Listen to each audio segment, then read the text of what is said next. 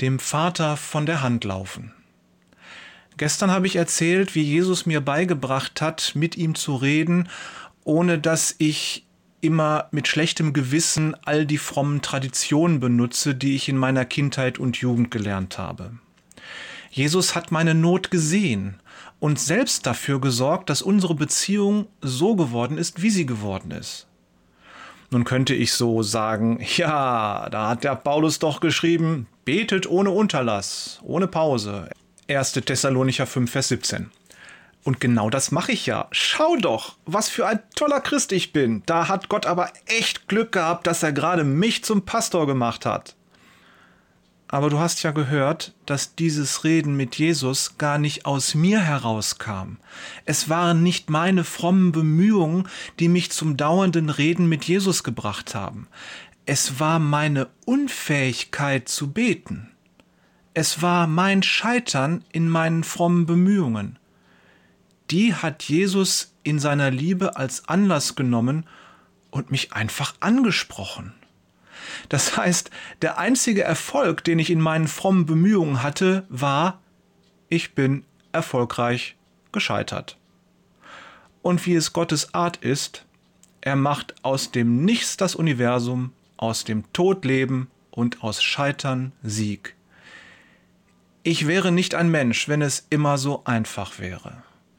Es gibt einige Kommunikationslöcher und das liegt an mir. Mein Blick wendet sich auf andere Dinge.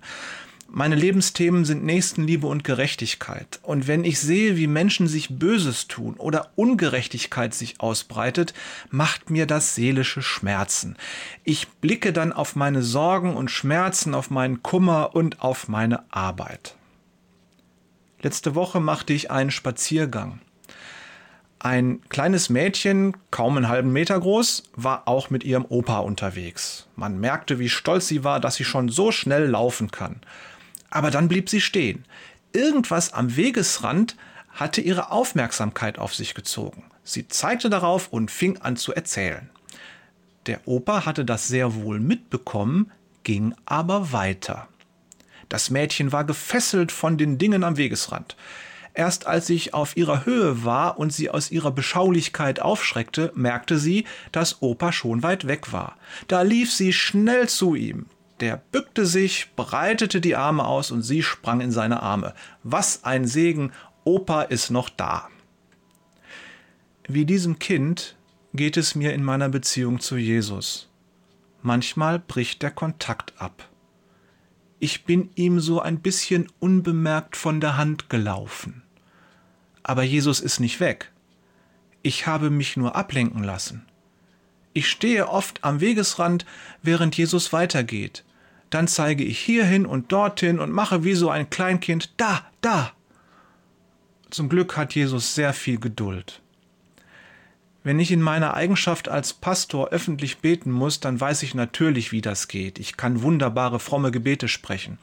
Sie klingen so wunderbar frei und spontan formuliert, sind sie aber meistens nicht.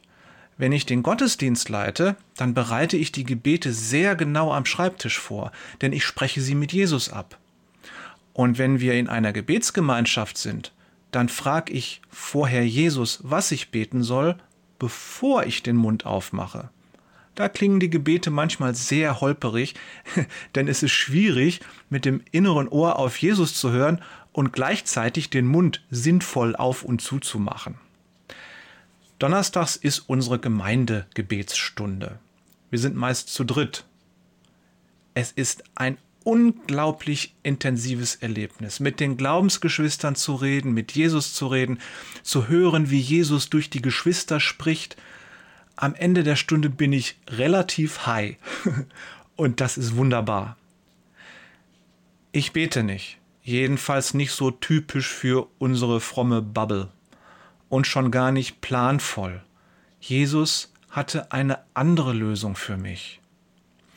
Ich finde Jörgs Idee, sein Gebet genau zu planen, damit er Jesus ähnlicher wird, großartig.